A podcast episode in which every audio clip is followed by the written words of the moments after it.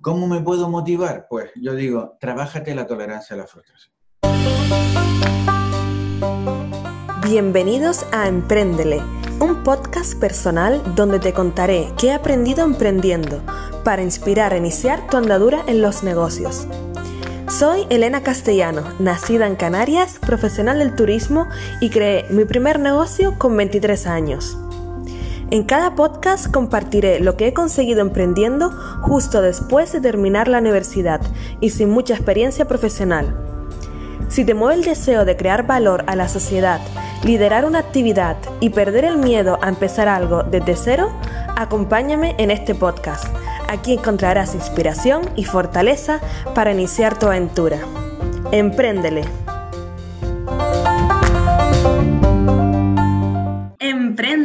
Bienvenidos a este episodio donde estoy súper contenta de estar virtualmente acompañada de Pepe. Bienvenido, Pepe. Muy buenos días o muy buenas tardes, dependiendo del lugar del mundo donde escuches, claro. Sí, exacto, del lugar, del momento, porque lo bueno de los podcasts es que puedes escucharlos en el momento que mejor eh, te sientas, en el coche, en la cocina, en la ducha Así que espero que esta, esta entrevista con Pepe te ayude a motivarte, porque justamente trataba este tema en un episodio anterior y siempre que pienso en estos temas de motivación, disciplina, pienso en él. Digo, pues lo voy a traer porque yo creo que no solo me va a ayudar a mí, sino le va a ayudar a todos los que nos van a escuchar hoy. Así que muchas gracias.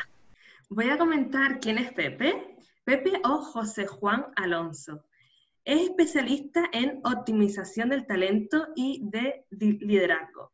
Se formó en administración y dirección de empresas y ha trabajado en grandes compañías, gestionando puestos de dirección como en Telefónica, Vodafone, durante años. ¿Cómo lo conocí? Lo conocí en una charla dirigida a los jóvenes donde hablaba de los futuros trabajos haciendo referencia a un informe Trabajo en 2033. Yo me quedé flipando, alucinada por el contenido y por su forma de encandilar y enganchar a la audiencia hasta el final. Para mí eso era técnica, práctica y talento. Yo me quedé flipando porque luego cuando llegué a casa lo leí un poco por encima, no leí todo el informe, Pepe, porque era muy grande, pero sí que leí lo que me importaba, que era la parte de idiomas. Lo recuerdo muchísimo.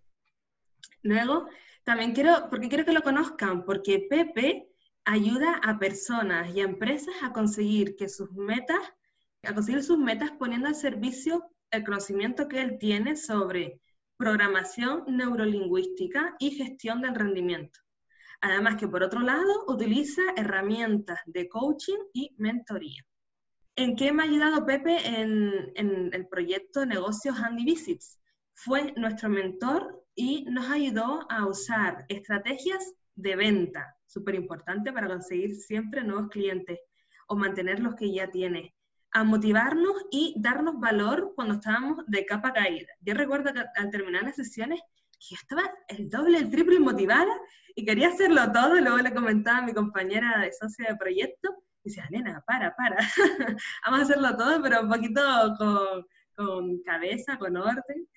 Y eh, lo que yo siento que sabe hacer Pepe muy bien es que sabe analizar a las personas y saca lo mejor de ellos. Y una cosa que se me ha olvidado mencionar es que también es especialista en grafología. También te, te sabe decir, según cómo escriba, no sé si qué tendencia tiene, qué personalidad eh, se esconde o, detectar eh, qué hay detrás de ti. Y después de hacer esta presentación, Pepe, no sé si te ha gustado, pero ahora sí que te toca tu momento de eh, preguntarte primero cómo estás, eh, cómo, cómo, llevas estos momentos que estamos haciendo la grabación en, en cuarentena o con el coronavirus y cómo te autopresentas. Bueno, ¿cómo estoy? Pues muy bien, afortunadamente. Yo creo que se me puede notar en el rostro que, que disfruto afortunadamente de muy buena salud, que eso siempre es fundamental. Y, y disfrutando también entre comillas, ¿no? Porque hay una parte eh, que no es para reírse, ni es para, ni es para tomarse la broma, ni siquiera para sonreír, ¿no? Que es lo que nos espera después de, de todo, esta, todo este tema del impacto del COVID-19. aún así es un tiempo maravilloso de oportunidades. Yo había empezado hace tres, cuatro meses con, con una iniciativa de digitalización, eh, prácticamente intentar estar el 100% en el mundo digital, y mira por dónde el COVID pues, nos ha forzado, prácticamente ha acelerado ese proceso. Así que, que cómo estoy, muy bien, que cómo estoy aprovechando este tiempo, pues, pues bastante bien también. La verdad es que la fortuna de la parte del confinamiento, hay una que no, que te resta libertad, es una privación de libertad eh, cuestionable. Eh, y a partir de ahí, pues hombre, es un tiempo que como no tienes otra opción, porque por decreto ley, pues tienes que estar en casa, sí que eh, a mí me ha dado un tiempo que antes no tenía. Antes dedicaba mucho tiempo a un desplazamiento profesional, visitas, reuniones, realmente un tiempo de bastante improductividad que ahora he aprovechado enormemente para, para acelerar todos esos, todos esos proyectos que tenía en mente. Qué bien. ¿Y cómo me presento? Pues yo creo que me has presentado perfectamente. O sea que lo más que puedo decir de mí es, después de lo que has añadido ahí, eh, pues nada, 56 eh, años eh, de, de, aprendizaje permanente. Si me pidieran, definas usted en una frase, yo lo digo así, 56 años de aprendizaje permanente. A veces duro, a veces muy reconfortante, siempre aprendizaje. Siempre, todos los días. Pepe, yo te estaba comentando la presentación que estuviste trabajando en multinacionales y la siguiente pregunta quiere decir, ¿cuál fue el clic que te hizo pasar de trabajar en multinacionales a ofrecer tu conocimiento como profesional independiente. ¿Qué, ¿Qué, pasó ahí para decir, ya no puedo más? O, no sé si es que ya no puedo más, o, no, no, no, yo me quiero ir por mi cuenta. ¿Qué, qué pasó exactamente? Pues mira, Elena, yo para responderte a eso, eh, yo recuerdo una, una, conferencia que fue un vídeo que se, fue, que se hizo muy viral de, Steve Jobs en la Universidad de Stanford, ¿no? él decía, dentro de los aprendizajes de su vida, conectar los puntos. Yo con 56 años que ahora puedo mirar hacia atrás eh, y puedo sacar conclusiones, evidentemente los puntos se conectan en la vida. Lo que pasa es que lo haces desde, desde el presente hacia atrás, hacia el pasado. ¿Qué puntos conecto ahí?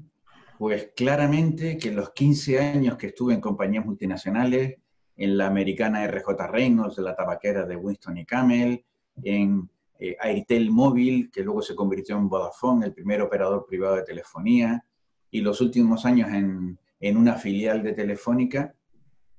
Eh, en ese tiempo, pues, y visto desde la perspectiva de ahora, lo que tuvo fue un entrenamiento brutal, es decir, fueron 15 años de, de entrenamiento de boina verde, es decir, eh, las multinacionales te exprimen muchísimo, ahora te dan una capacidad para identificar eh, ya no solo tus limitaciones, sino tus posibilidades y tu potencial, que viene en aquel tiempo entendí que, que era una presión enorme, lógicamente. Ahora, en el tiempo, vamos, fue un regalo eh, de entrenamiento, ¿no? ¿Qué me mm. llevó a ese cambio, ¿no? Como dices tú, oye, ¿qué hizo el, eh, ¿cuál fue el clic? ¿no? Pues el clic muy sencillo, llega un momento eh, yo como generación baby boomers y X, ¿no? que esto de los diseños generacionales en el marketing existe, ¿no? Eh, yo fui diseñado para aspirar a trabajar en multinacionales y entregar mi vida allí y con la promesa de que, oye, tú entrega aquí todo, que no te preocupes que vas a tener estabilidad, ¿no? evidentemente son de estas motos que se venden y que compramos y que compran algunas generaciones, ¿no? Mm. Y que hay que andar con cuidado, ¿no? Eh, pues sencillamente que eh, ya en la última etapa de directivo, mis opciones, mis opciones eran dos. O seguir creciendo hasta mi máximo nivel de incompetencia, porque cuando subes lo que te vas volviendo es más incompetente, o eh, ponerte retos. Y el reto era, bueno, pues se acaba esto de la vida por cuenta ajena y empecé lo de la, la vida por cuenta propia. Y evidentemente estamos en un país, bueno, yo estoy ahora en, en, España, ¿no? España es un país que no es país para emprendedores, no es país para, para la iniciativa, ¿no? ¿no? No, se entiende. La gran aspiración es eh, hacer una oposición, ser funcionario o ganarte la lotería. Y El salto fue, el clic fue, oye, adueñarme de mi futuro profesional. Fue, es una frase que me ha acompañado siempre y que siempre le he lanzado a, a la gente que formaba o entrenaba o mentorizaba como tú, ¿no? Adueñarte de tu futuro profesional. Ese fue el clic. Y me dura hasta la mm. fecha. Me encanta siempre todas las palabras que usas, eh, Pepe, porque son palabras con un contenido tan fuerte de, motivación, adueñarte, ¿no? Y esa palabra implica ser responsable de, tu vida, de, los pasos. Y también me gusta lo que comentaste sobre conectar los puntos, que los conectamos del presente hacia atrás. A veces no, sabemos por qué em, estamos en esta situación y cuando estamos en esta situación entendemos lo que hemos hecho anteriormente y, te das gracias a ti mismo de estar ahora en el momento actual y cuando a lo mejor antes, hace unos meses, años, no entendías eh, lo que te estaba pasando. Es de que la verdad que, que es una buena reflexión mirar, mirando hacia atrás. Sí, sí, lo que nos pasa tiene sentido. Yo que en, parte de mi vida directiva, la verdad es que tuve una suerte enorme porque trabajé en departamentos de planificación estratégica. De alguna manera lo que me entrenaron y lo que, y que agradezco muchísimo, me ha servido muchísimo.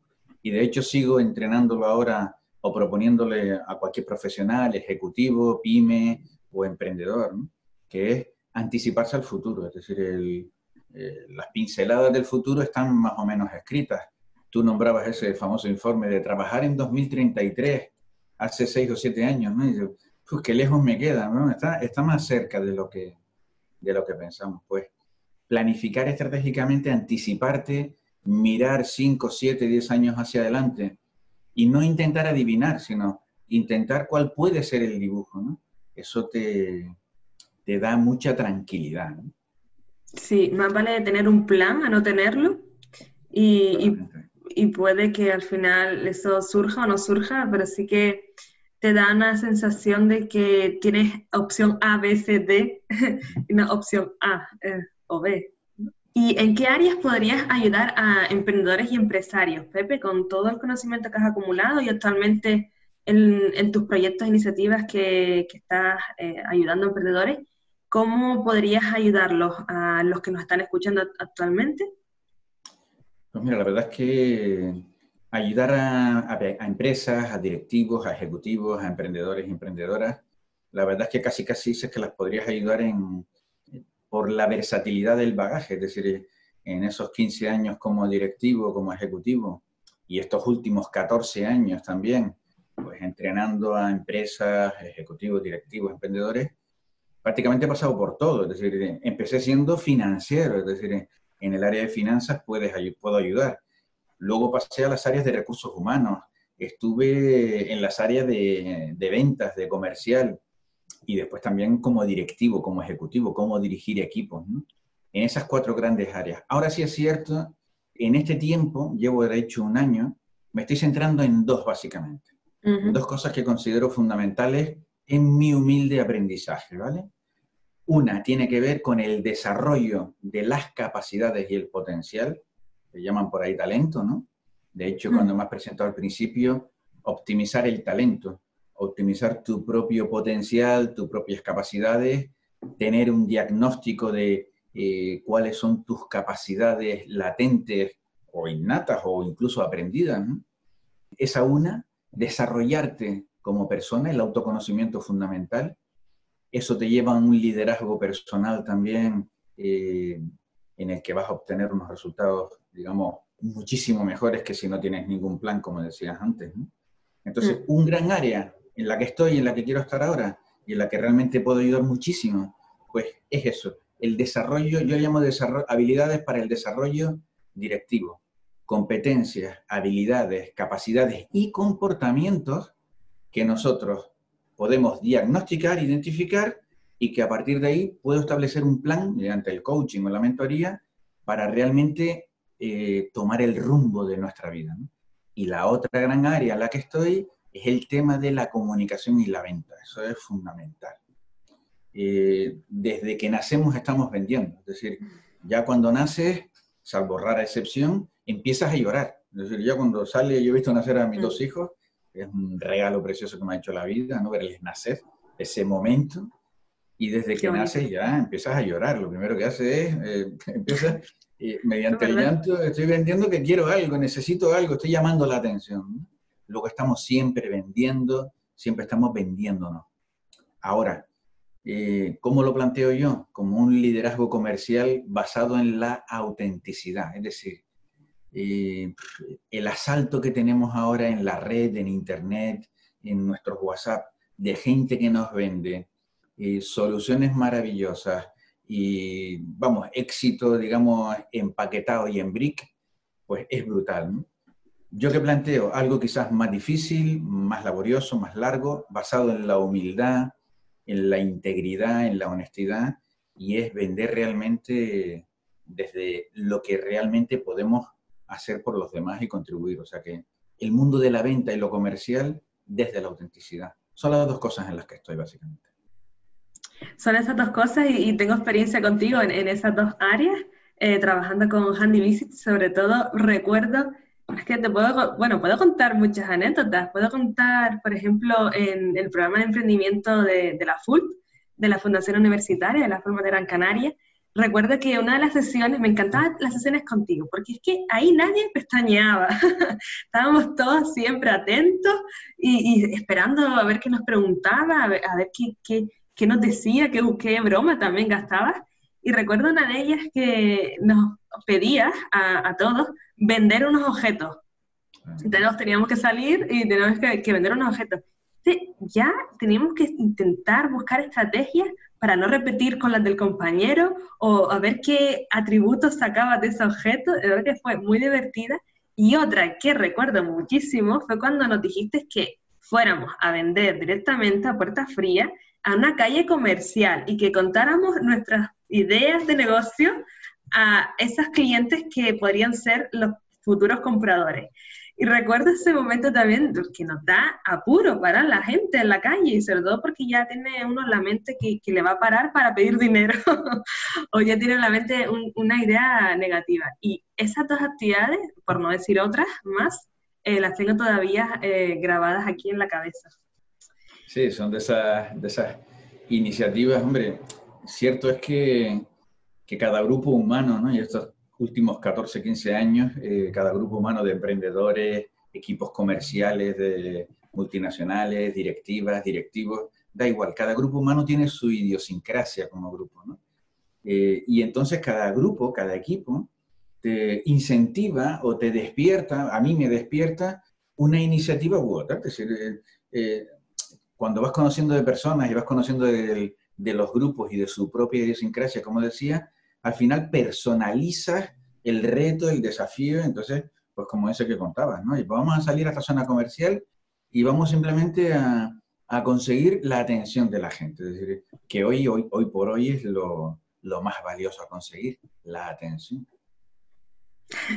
Sin duda, y no, la, la, atención no solo cinco minutos, sino entre más, más mejor, más tiempo nos, nos atiende, mejor. Y es lo que dices tú, es como que le vas dando de comer, entre comillas, eh, a esos grupos según la necesidad que vas detectando, ya con todo ese bagaje que, que tienes detrás.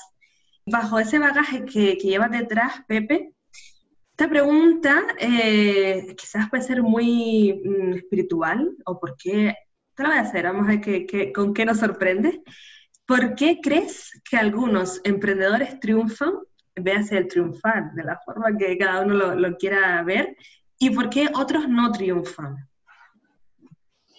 Uf, qué responsabilidad la pregunta esa, ¿eh? Bueno, la verdad es que, ¿qué denominador común o qué aprendo yo de las personas que triunfan, sean emprendedoras, sean ejecutivos, sean directivos?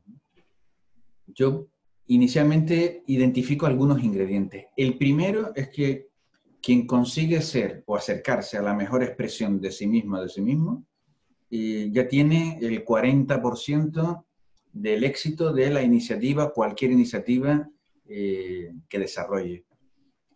Recordando que triunfar o tener éxito no es, o por lo menos yo no lo concibo, como eh, el un indicador que viene de fuera, es decir, número de seguidores, número de fans, número de...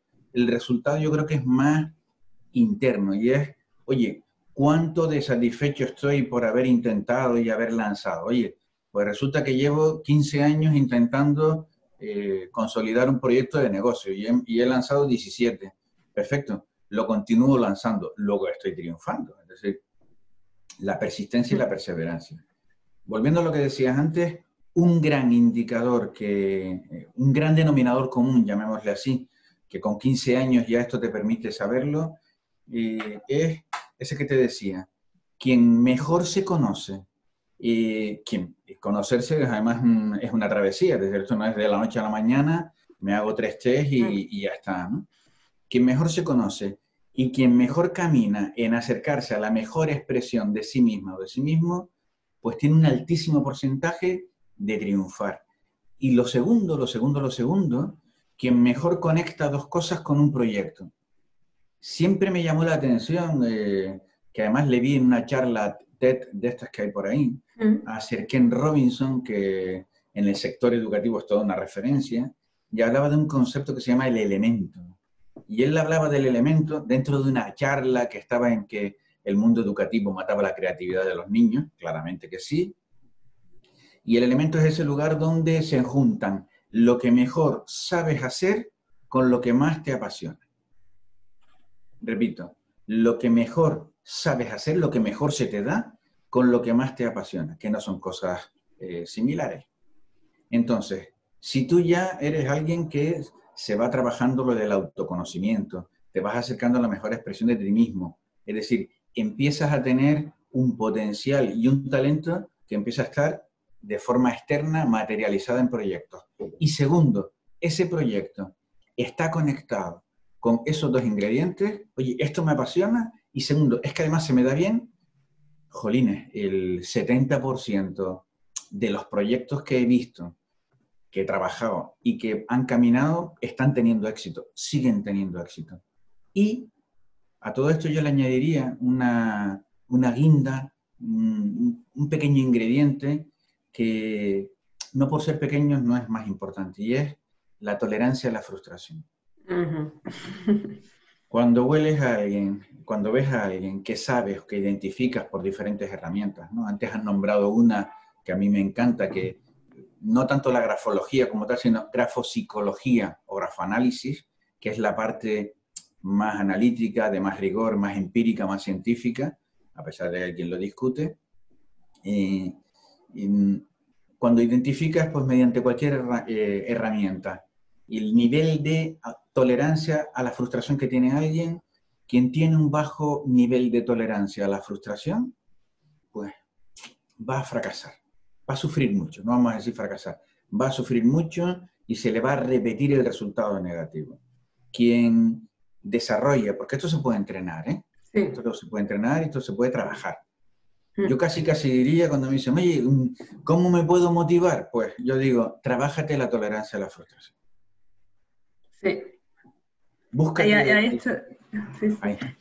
estoy, totalmente de acuerdo, porque bueno, la verdad que sufría bastante muchas veces, y este concepto lo aprendí a base de la experiencia, a base de que yo quería conseguir X, pero al final ese X pues no surgía de la noche a la mañana, tenía que esperar o la otra persona no actuaba de la misma forma que yo o pensaba de otra forma o no quería negociar o no quería... Entonces, claro, yo decía, pero es que, yo quiero conseguir esto, pero ¿por qué?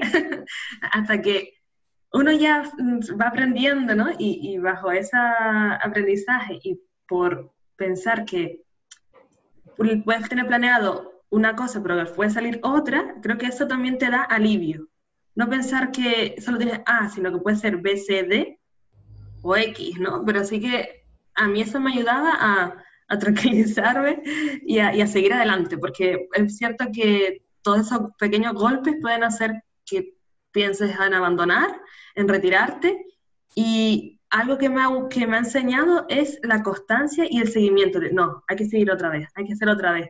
Y es que yo sé que la siguiente es, la que funciona, o si no, hay que seguir, es como un machaque ahí porque sé que a veces lo fracasamos por no seguir intentándolo, eso es lo que pienso. Sí, además eh, lo importante, hay, un, hay una frase, una cita del mundo de las artes marciales japonesas, ¿no? Nana Korobi Yaoki, es decir, si te caes siete veces, levántate ocho. Ah. Entonces, eh, pues eso, es decir, eh, lo que te tienes que poner como meta es levantarte una vez más. Eh, eh, siempre y buscar esa fuerza para levantarte una vez más, eh, sean 7, sean 70, sean 700. Y ahí está el éxito en, persistir. O por lo menos está el conseguir, yo cada vez voy entendiendo más el, éxito como dentro de mis experiencias personales, ¿no? Hay, como, nombro a veces cuando trabajo con jóvenes, ¿no? Mis, mis, cuatro relatos con la muerte, mis cuatro matrimonios con la muerte, que son mis cuatro experiencias que he tenido con la muerte. Entonces, al final yo sé que vamos a hacer balance, es decir, todos vamos a hacer balance. Antes de irnos, vamos a hacer balance, eso es así. Mm. Entonces, en ese balance, ¿qué quiero tener como resultado? Si nos hiciéramos esta pregunta no sin agobios y sin, sin martirizarnos de todos los días y como una preocupación enorme y, y, ahora voy a pensar en la muerte todos los días. No, no. Ahora, ¿qué sumaría cada día de mi vida sabiendo que al final quiero tener un balance de decir, joder, me faltó tiempo, pero qué mm. bien. Lo intenté, lo conseguí, lo luché, dejé una huella y una impronta de esfuerzo, de perseverancia, de logro, de ejemplo.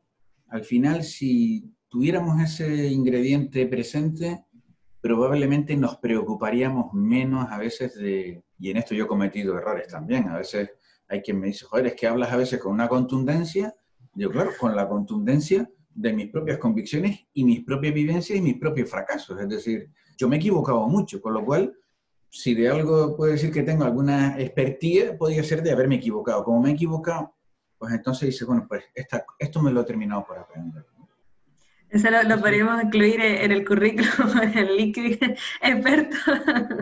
en, que, claro, es que al final eh, uno se hace experto. en cometer errores. Entonces, lo importante es que de esos errores sacas un aprendizaje, a veces te vuelves a equivocar otra vez, pero no hay que martirizarse. Oye, pues es que somos seres humanos. Estamos hechos para tropezar dos, tres, cuatro y siete veces en la misma piedra. Lo importante es conseguir que no se repita demasiado y no llevarnos a nadie por delante cuando tropezamos, es fundamental. También, claro, y si no, recordar cuando empezamos a caminar cuántas veces nos caemos. Claro, en ese momento no, no, recordamos, no tenemos esa conciencia, pero si nos ponemos a observar a niños pequeños cuántas veces se caen y cuántas veces se levantan y lloran, pero siguen hacia adelante.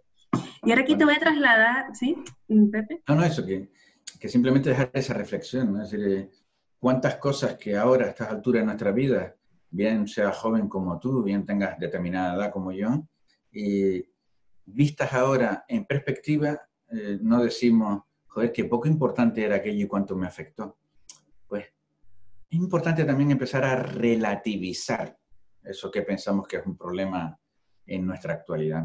¿De verdad que es un problema esto? Oye, dentro de 10 años lo veré como una tontería. Probablemente, pues venga, pues levántate y ponte ya, ocupa, ocúpate en avanzar y en crecer. Aduéñate de, de tu eh, futuro profesional. Lo tengo aquí apuntado. Y ahora te voy a trasladar aquí una pregunta, Pepe, de un seguidor del podcast. Esta consulta, esta pregunta dice así, ¿cómo puedes regular tus emociones para tener una actitud positiva que te lleve a conseguir las metas? Tal literal es esta pregunta. No sé si es también muy eh, complicada de resolver. Yo lo que interpreto es que cómo continuar hablando de temas motivación, hablando de temas disciplina, paciencia, creo yo que, que va por ahí sí. la pregunta. Bueno, es una, es una muy buena pregunta. ¿eh? A ver, yo tampoco es que sea eh, un doctor en estas cosas. sí es cierto que lo que he aprendido, lo que he descubierto, eh, bueno, a ver, las, emociones nos pueden frenar, está clarísimo, ¿no? Y hay seis emociones básicas, bueno, todas estas cosas, la ira, el miedo, la alegría, bueno, perfecto. Lo primero, lo primero, lo primero de todo, como le digo yo a todo el mundo, es conocer de qué estoy hablando, ¿vale? No es lo mismo una emoción que un pensamiento, que un sentimiento. Entonces, eh, la sociedad ha caído también en una especie de, costumbre de que yo interpreto que emoción es esto y ni siquiera me voy al diccionario a ver cuál es la definición que me da, que es lo primero que debería hacer. Entonces, lo primero que tengo que, que tengo que saber es que la emoción es algo que está a mitad de camino entre el sentimiento y la acción. Es decir, todos tenemos pensamientos, los pensamientos derivan, según los especialistas en psicología, en sentimientos y esos sentimientos ¿eh? los convertimos en acción o en inacción. Entonces, entre el sentimiento y la acción están las emociones. Y esas, pues, eh, si, no si no las conocemos, no aprendemos a conocerlas, eh, nos pueden bloquear bastante en nuestra vida. Eh, con lo cual, lo primero es conocer, oye, cuáles son las emociones, qué emociones dominan en mí, ¿no? Uno de los apartados que estamos trabajando ahora a través de, la, de este proyecto que te decía de habilidades de desarrollo directivo y con el grafoanálisis es identificar cómo ves el mundo, tu modelo de mundo y esas emociones que te pueden bloquear y las que te pueden impulsar. Entonces, conocerlas. Volvemos al mismo sitio, conocerse. conocerse es la base para luego poder aceptarse, que es donde mucha gente se queda, y aceptarse es el camino para mejorarse. Dentro de las emociones, a mí sí me gusta hablar de una, porque estamos hablando de emprendimiento, de proyectos, y ahora vuelve a estar muy presente en la, en la tarea de, ya no te digo, imagínate esa gente, esos directivos, esos ejecutivas, ejecutivos, responsables de equipos de, en las organizaciones, los emprendedores y emprendedoras claramente, eh, vuelve a surgir una que es el miedo. Es una de las emociones básicas que más nos frenan. Porque, hombre, la alegría, la rabia, el dolor, todas estas cosas, medianamente, a poco que me conozca y lo trabaje, lo puedo gestionar. Ahora, el miedo sí que puede ser paralizante o cristalizante. Entonces yo ahí sí que invito a la gente, porque además la psicología lo dice así, de todas esas emociones, el miedo es aquella que tiene mucho que ver con el pensamiento. Todos mm. esos pensamientos que tenemos que nos pueden llevar a la inacción, es decir, todas esas elucubraciones, miedos imaginarios, porque no son reales. Un miedo real, eh, como dice el especialista Mario Alonso, ¿no? Es decir, oye, estoy en la selva, me encuentro un tigre frente a mí, aquí no hay lugar para el razonamiento, aquí el miedo actúa y dice, date media vuelta y corre todo lo que puedas, porque no hay nada que analizar, no, eh, ahí el miedo es eh, ponerte en acción, claramente, ¿no? Entonces, salvo ese miedo real, el resto es imaginario. Hacemos proyecciones de nuestras insatisfacciones personales, de nuestra falta de logro anteriormente, o sea, proyectamos, proyectamos. Yo aquí invito a la gente a uno muy concreto y a la pregunta que me haces, ¿no? Y si yo tengo que tener un miedo ¿eh? como emoción que me lleva hacia adelante, hay un miedo que sí es importante tener, lo que es el miedo a estancarse. Y ahora vuelvo a percibir, percibo que hay mucha gente estancada. Ya lo estaba antes y ahora lo está más. Está esperando a que esto cambie, esperando a ver qué acontece, a ver por dónde van las circunstancias, a ver qué decisiones toma tal o cual gobierno, y eso es muy, muy, muy peligroso. Entonces, a esa pregunta de eh, cómo gestionar las emociones para conseguir motivarme, pues yo me iría a cosas muy básicas. Primero, identificar si tengo miedos que me paralizan, el miedo a fracasar, el miedo a equivocarme, el miedo a no ser aceptado, muy típico de los comerciales, oye, el miedo a que me rechacen, el miedo al rechazo. Eh, no voy a emprender, no voy a lanzar nada, porque igual si me dicen que no y si no gusta, bueno, pues hasta que no lo lance no lo sabe. Entonces, identificar eso. Y después otro ingrediente fundamental es trabajar la motivación intrínseca, ya que me hablas de motivación. Combinado con este ejercicio de las emociones, identificar el miedo que acabo de decir, identificar qué ingredientes me impulsan a mí, me pueden impulsar desde dentro a caminar y avanzar. La motivación extrínseca, es decir, el reconocimiento externo, aquello que puede venir de fuera, eh, el aplauso, el que me feliciten, pues la verdad es que es un pobre recurso para motivarnos y un recurso que nos puede llevar a la insatisfacción y volvemos a lo mismo, a la inacción, al no hago nada y espero. Sí, la verdad que comparto todo eso que comentas y lo mejor de todo es que los que nos están escuchando ahora, es que todo esto se puede trabajar y entrenar y, con Pepe eh, lo pueden hacer. y también el descubrirse, enfrentarse uno a sus miedos a través de prácticas, ejercicios. Creo que eso es lo más bonito, de, descubrirse a uno mismo durante el camino.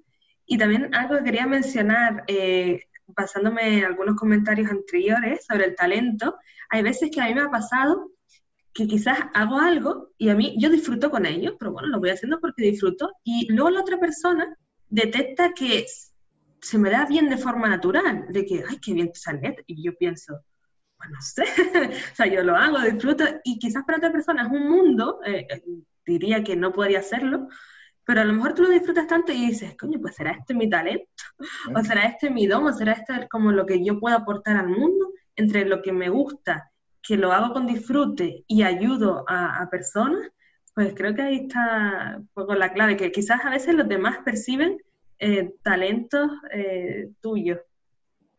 Claro, por lo que te decía antes, buscamos fuera y buscamos en otros. Y el primer ejercicio que tenemos que hacer es buscar en nosotros, es decir, eh, autoconocimiento, autoconocimiento y autoconocimiento. Del autoconocimiento y la aceptación llegas al liderazgo emocional, ya soy capaz de liderarme, que además se conecta con una de las competencias que, de las metacompetencias para estos tiempos, que es la autoconfianza.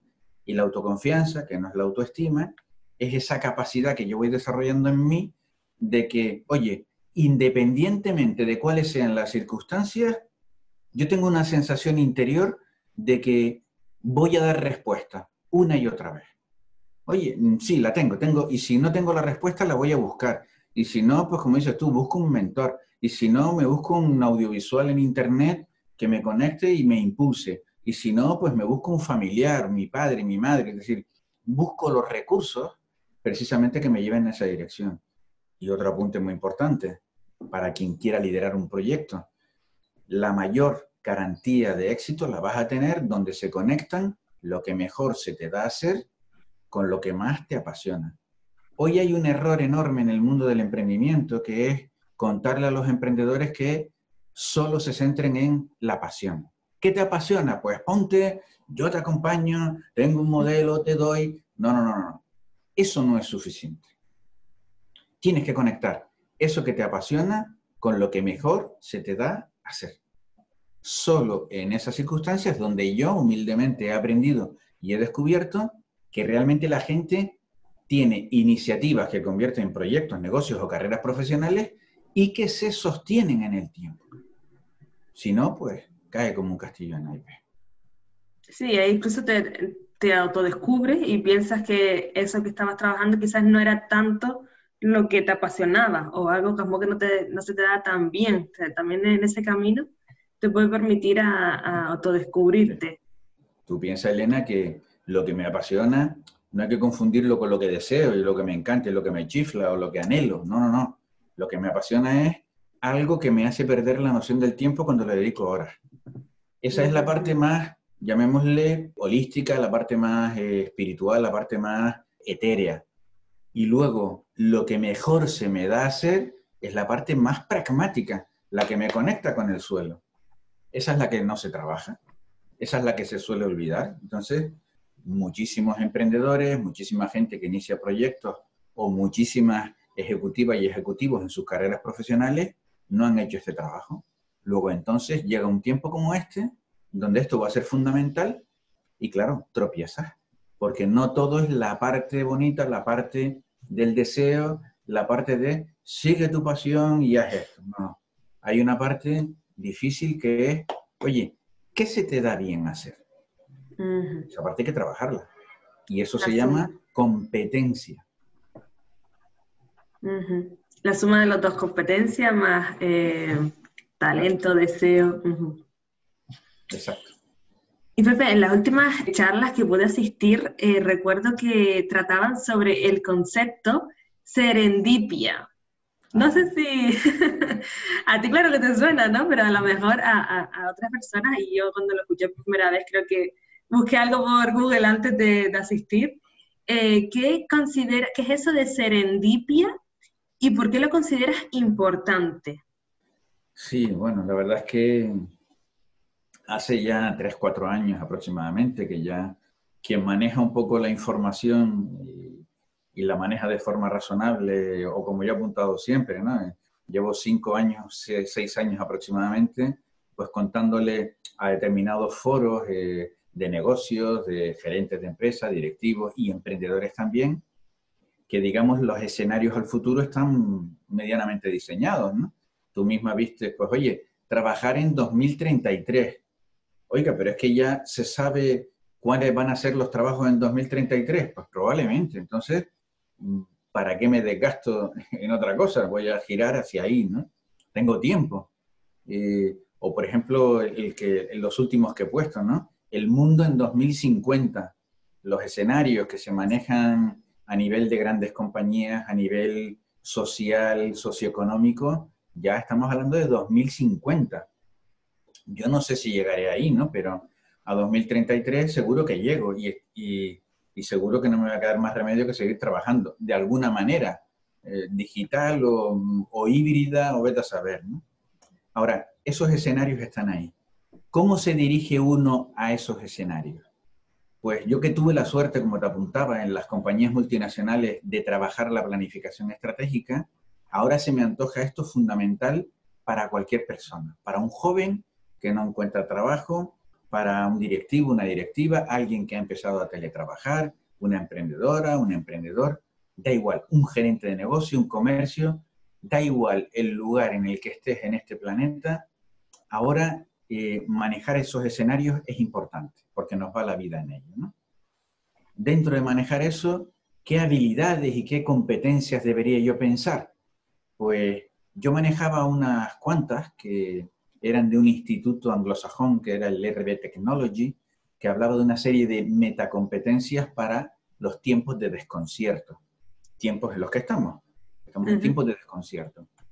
Una de ellas era la gestión de la incertidumbre, asignatura, por ejemplo, de la Universidad de Harvard y de muchas escuelas de negocios. Hoy que tanto le, pregunta, le preocupa a la gente la incertidumbre, pues oiga, a lo mejor resulta que la incertidumbre se puede gestionar y, y es más certidumbre que incertidumbre.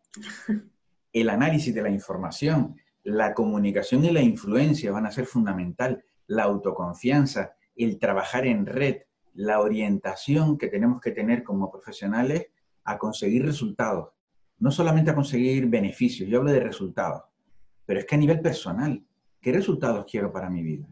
Imagínate a alguien que se haga esta pregunta. ¿Qué resultados quiero para mi vida? Simplemente como persona, como ser humano. Fundamental.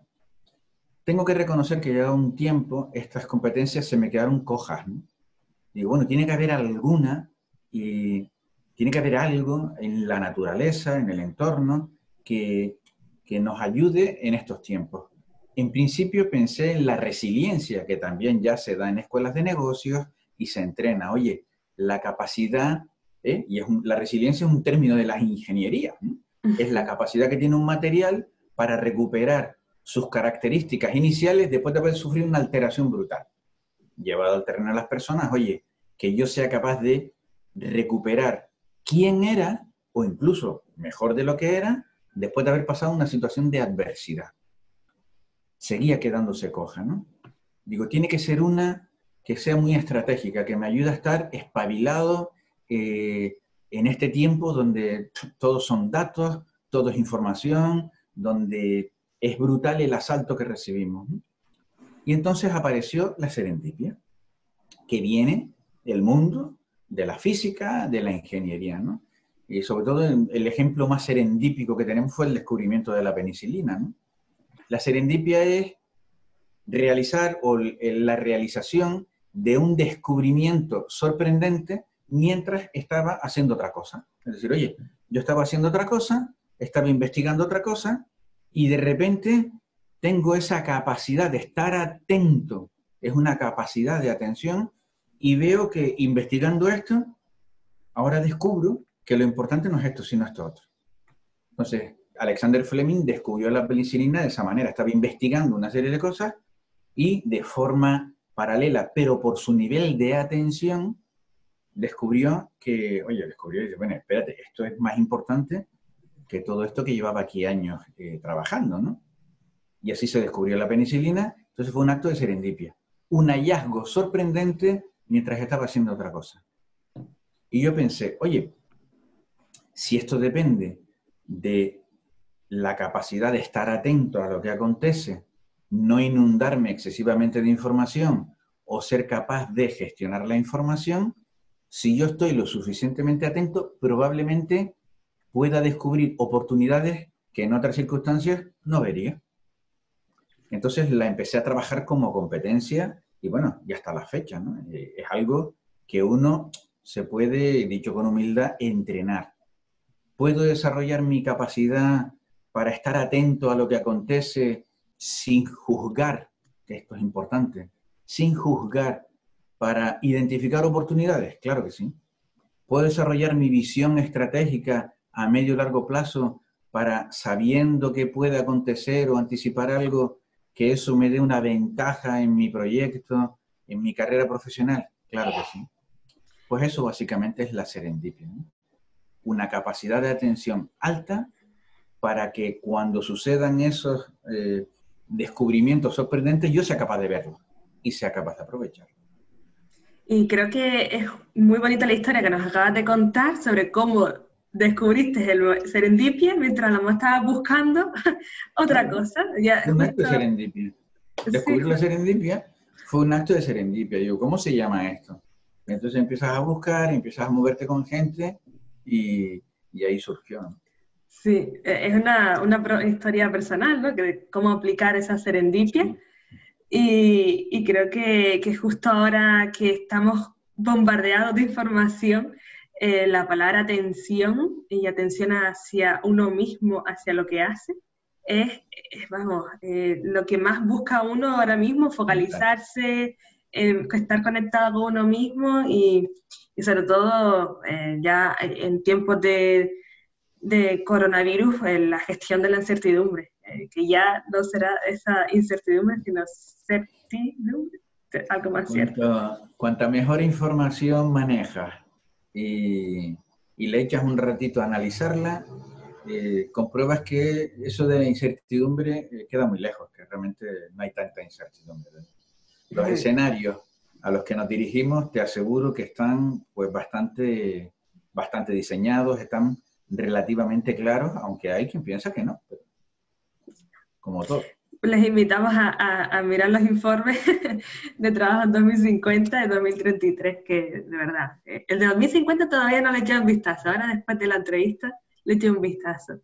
Y como, y como mentor de, proyectos emprendedores, Pepe, ¿qué es lo que más valoras de un emprendedor? Eh, ¿Qué es lo que más valoro? Pues yo siempre, será que además lo que más, eh, lo que más aprecio en mí, que me ha costado adquirirlo, ¿eh? o sea, que, que, son la humildad y la capacidad de aprendizaje. Eh, yo recuerdo que cuando sales de las compañías multinacionales y te vas a meter en el mundo, bueno, tú eres emprendedor e intentas llevar con tu mejor voluntad todo lo que has aprendido en esas compañías, en esos niveles, lo intentas llevar pues a quien a lo mejor cree que no tiene posibilidad de tener esa herramienta y sí la tiene. Sí es cierto que en ese tránsito de venir del mundo de la chaqueta y la corbata al mundo de remangarse y quitarse la corbata, evidentemente, porque tienes que respirar, ahí te puede faltar bastante humildad. Entonces a mí me faltó, evidentemente, crees que te lo sabes o que te sabes muchas cosas y, evidentemente te equivocas y, y fracasas, evidentemente, ¿no? Fue uno de los primeros grandes fracasos. Compruebas que la realidad no es la que vemos entre cuatro paredes de un despacho o, la que se pueda eh, vivir como directivo, como directiva, y hoy se vive bastante fuera de la realidad. Entonces, una, la humildad, es decir, eh, la capacidad para entender que, que, bueno, que, que, ahí afuera el mercado me va a enseñar muchas cosas y me va a dar bastantes cachetones. Entonces, hombre, si tengo la cara lo suficientemente dura para aguantarlos, pues genial. Lo ideal es que me peguen los menos cachetones posibles. Y la otra que yo admiro porque esa la he tenido siempre y la he vuelto a recuperar, me ayudó a rebajar, a aumentar los niveles de humildad, es la capacidad de aprender, aprender. Ir por el mundo eh, y en el mundo de los negocios y en el mundo ahora que nos toca vivir de, de coronavirus y sucesivas pandemias, casi tener la, la, apertura mental, que es una de las cosas que medimos en las habilidades directivas, la apertura mental eh, para estar en modo aprendizaje. O como dicen en el mundo del software libre, ¿no? del Linux, que yo utilizo muchísimo, ¿no? el modo beta permanente. Es decir, estoy siempre en modo beta, siempre estoy eh, mejorando la versión. Oye, pero ¿cuándo sale la versión buena? Pues no lo sé. Pues voy por la versión 12.7 y igual dentro de dos meses tengo la 12.8 con una mejora, con un parche o con un pequeño cambio pues en esto o en esta otra cosa. Entonces, eh, yo solo admiro la capacidad de aprender y la capacidad de la apertura mental para saber que el mercado me, me puede, me va a enseñar muchísimo. Cuando ya veo emprendedores o veo gente que va al mercado con una especie de super claridad brutal de que esta idea funciona y esto tal, y me lo van a comprar y tal, ya ahí sabes que igual hay suerte, igual es alguien que tiene un don especial que el resto de los mortales no tiene. Ahora, ahí ya ves y huele a, que pueda haber eh, torta. Sí. Eh, me quedo con la capacidad de aprendizaje, con la frase de yo solo sé que no sé nada, y ya con eso nos indica que es que somos estudiantes de la vida eh, en todos los sentidos, en todas las facetas de, nuestra vida. Y, me gusta eso, lo de modo beta permanente, porque justo estaba pensando, ay, claro, es que luego iPhone saca iPhone 7, 8, 9, ya no sé ni por cuál van, ¿no? Y estaba pensando, ¿y si eso... Eso es. Sí, y si eso nos lo aplicamos a nosotros, pensando, ay, ¿qué versión soy yo ahora? ¿La 7, la 8? la verdad que ha sido algo que, me ha hecho reflexionar ahora mientras te, escuchaba.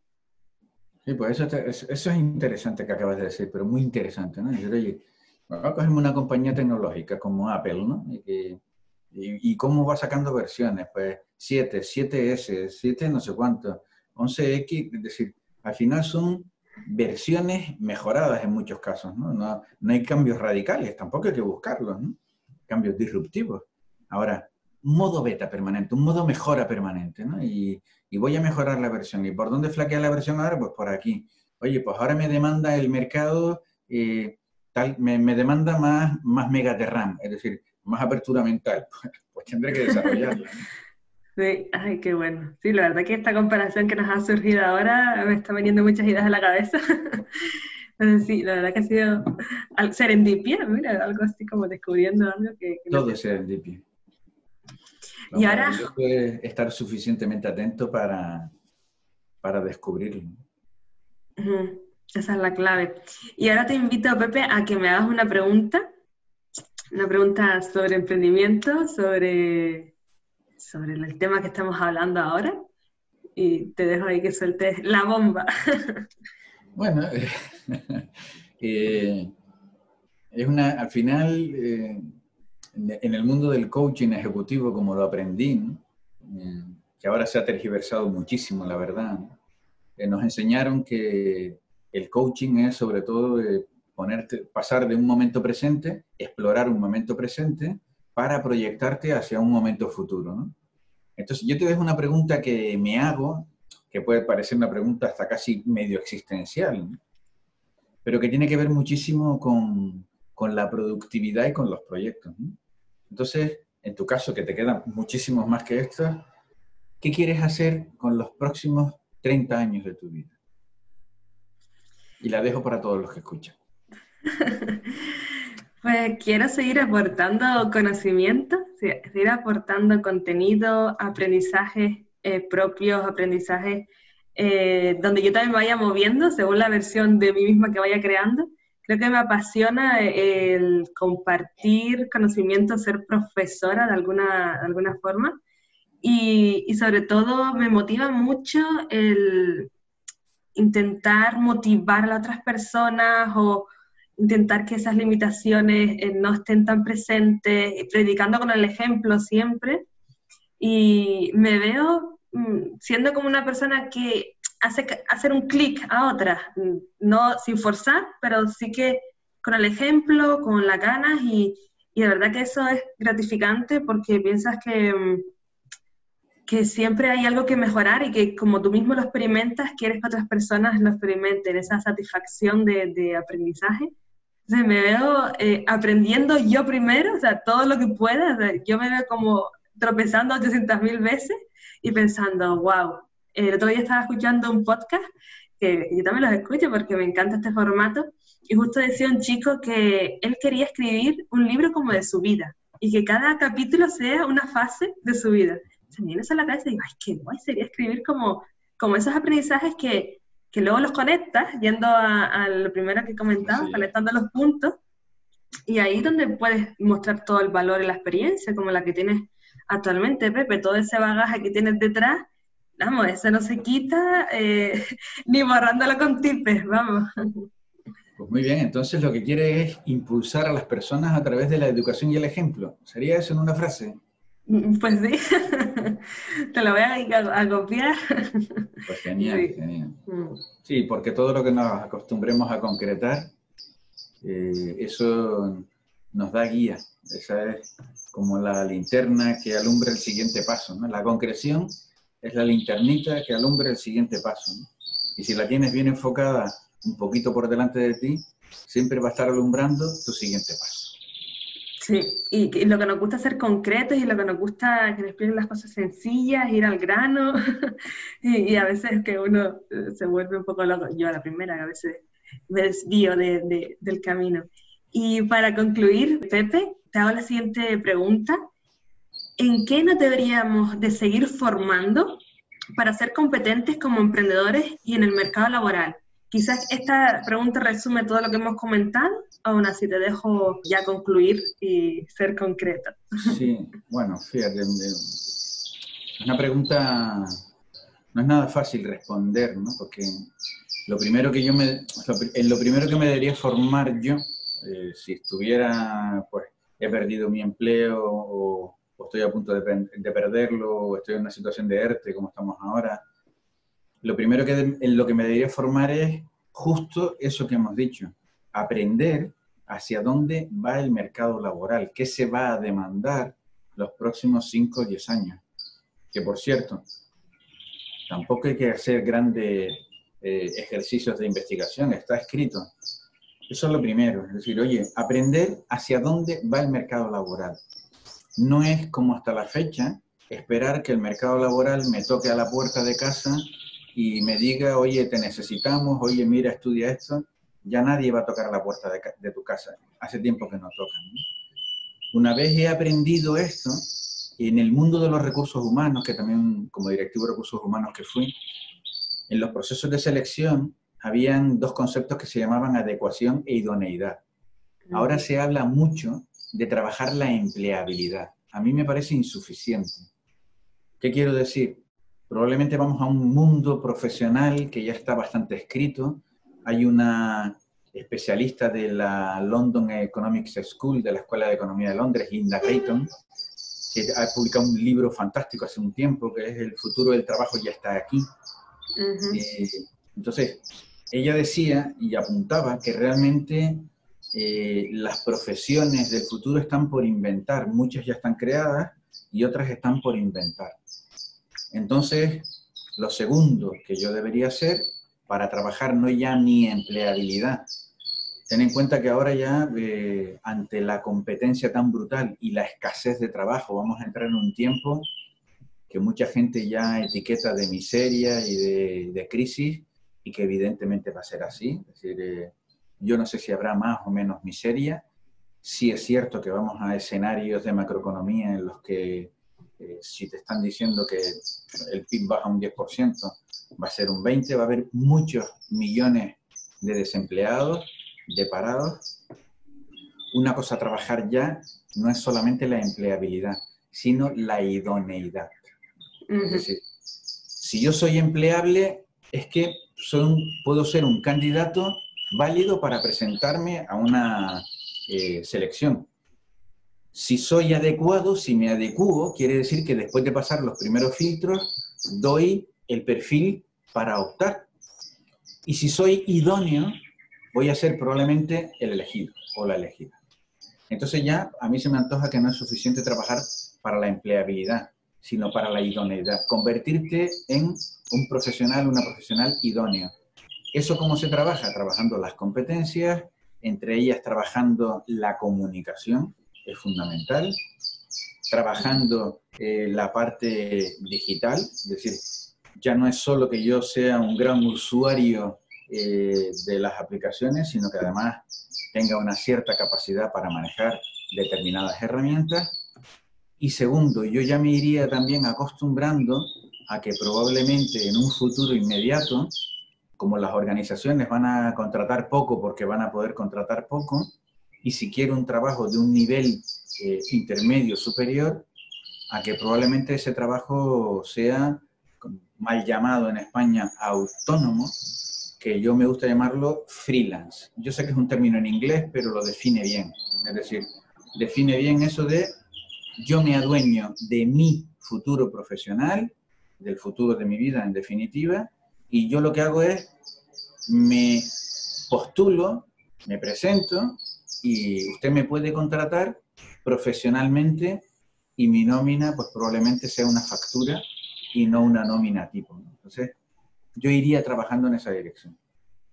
Sí, Ahora, porque... la comunicación y el autoconocimiento van a ser fundamentales. Saber en qué puedo ser yo útil y competitivo para esa organización que contrato.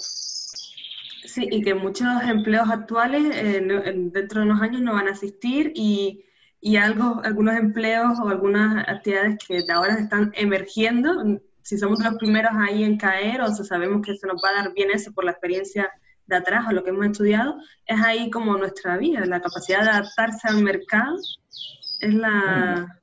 Imagínate los cambios que vienen después del coronavirus, es decir, eh, nos lo han dicho, nos lo están repitiendo todos los días, parece ser que no queremos escucharlo, ¿no? La vuelta a la nueva normalidad, nueva normalidad. Yo lo que sí que tengo clarísimo, eh, más que nueva normalidad, porque no es normal lo que vamos a vivir, otra cosa que nos lo quieran hacer ver, yo hablo de nueva habitualidad. ¿Vale? Bien que tengas un proyecto emprendedor o bien que eh, eh, seas un profesional, directivo o directivo, va a haber una nueva habitualidad. Vamos a tener unos nuevos hábitos sobrevenidos, casi medio impuestos, ¿no? De hecho, ahí lo tenemos. Y la economía va a cambiar enormemente. Imagínate un sector hotelero que no va a abrir hasta dentro de X meses o que dé por perdida la temporada, eh, probablemente se van a replantear la forma de prestar servicios, entre otras cosas porque los requerimientos eh, lo van a obligar. La aparición de nuevas pandemias, ya nos están diciendo que si segundas oleadas, próximas epidemias, oye, aparentemente un nuevo mundo en el que si quiero tener una oportunidad, eh, voy a tener que adoptar una serie de hábitos diferentes. Eso vale para las personas, para los profesionales y para los negocios. Muchísimas gracias, Pepe. Yo creo que con esta melodía incluso del pajarito que nos ha acompañado. Está por aquí al fondo. Sí, nos da también. Qué real. Sí, no, no, le hemos puesto ahí de fondo para que, quede bien, sino que pero sí que nos da incluso como ese ánimo de, bueno, la situación eh, se presenta eh, difícil realmente, eh, pero sí que la, naturaleza está ahí y, y sí, también confiamos en nosotros mismos, en nuestro potencial y sabemos escucharnos, creo que cada uno podemos ir dirigiendo nuestro camino poco a poco. Es saber, dejarnos escuchar y aceptarnos. Ahí ahí vamos, hay, motivos para la esperanza, evidentemente, y ya no solo para la esperanza, sino para las realidades. Hombre, si mantener al ser humano confinado siete días al mes nos permitiera poder disfrutar de la naturaleza y lo que hemos recuperado ¿no? Eh, en este mes y pico, por ejemplo, en España o aquí en Canarias, ¿no? con las dunas de Maspalomas. ¿no? O sea, si mantenernos confinados, eh, si presionando al ser humano para conseguir que la naturaleza respire, eso eh, va a ser necesario, pues bienvenido sea. hasta que el ser humano eh, desarrolle un poquito de responsabilidad y de civismo que también es importante que haya. Sí, enseñanzas que nos está trayendo esta cuarentena y este coronavirus. Muchísimas gracias, Pepe. Ya vamos cerrando la entrevista y aquí donde pregunto dónde podríamos contactarte por si queremos ya entrenarnos, queremos ya ir a descubrirnos porque entre nosotros mismos no podemos. A veces sentimos que necesitamos que otra persona eh, nos ayude un poquito a, que ese entrenamiento es sacar lo que el potencial que llevamos. Entonces, eh, aquí donde te hago la pregunta de cómo podríamos contactarte. Bueno, mira, la verdad es que como está todo ahora en construcción, hasta todo lo que tengo está en construcción, entre comillas. Bien es cierto que por lo pronto eh, no es la web definitiva, evidentemente, pues lo que sí contiene es bastante de por dónde van los tiros de mis iniciativas. En la web pepefleitas.com, ahí sí que hay ahora mismo un batiburrillo de cosas que evidentemente cambiarán de aspecto y de fisonomía con el tiempo. Y ahí sí que tienes, eh, en esa web tienes un poco el, quien quiera acercarse a ver por dónde van los tiros de los proyectos, me tiene ahí, ¿no? Y después en un correo electrónico que es mentor arroba pepefleitas.com, ahí pues estoy a disposición y siempre mantendré informado pues de eh, todo este mundo audiovisual que tú has entrado maravillosamente y que lo haces maravillosamente bien, ¿no? De contarle pues a la gente a través de formación online, seminarios, webinars, charlas, contarles un poco no solo todas las iniciativas en las que estoy, sino además pues entrenarte y formarte directamente en muchas cosas, por lo menos en la versión particular de, de Pepe Fleitas. Así que en pepefleitas.com o en mentor arroba pepefleitas.com, ahí estaré encantadísimo de, atender a quien, quien quiera apostar por los disparates que cuento. y que también se quiera reír y divertirse un rato, que también eh, eh, tienes ahí bastante humor, aunque esta entrevista ha sido así un poco seria, yo sé que, que, tienes un humor muy bueno y eso también le da un poco de chispa a las sesiones. Siempre, siempre. Pues muchísimas gracias, Pepe. Gracias a ti, eh, Elena. Ha sido un placer, de verdad. O sea que muchísimas gracias. Ah, el placer es mío por poder escucharte, por poder estar a distancia y seguir aprendiendo contigo, seguir eh, recordando todos esos conceptos. También gracias al pajarito que también que nos acompaña al finalizar este capítulo. ha sido un invitado especial. Qué mejor sonido de cierre que ese, ¿no? Sin duda. Así que muchísimas gracias, seguimos en contacto y espero que a ustedes, a, los que nos están escuchando, a los que nos han escuchado en este podcast, les haya aportado bastante, les haya hecho reflexionar y sobre todo que, que les haya cambiado, les haya hecho un clic a la cabeza para poder ir más hacia adentro si todavía no hemos ido y sacar la mejor versión de nosotros mismos, que ya no sabemos ni en cuál estamos, en la 7 o la 8, pero siempre en constante aprendizaje.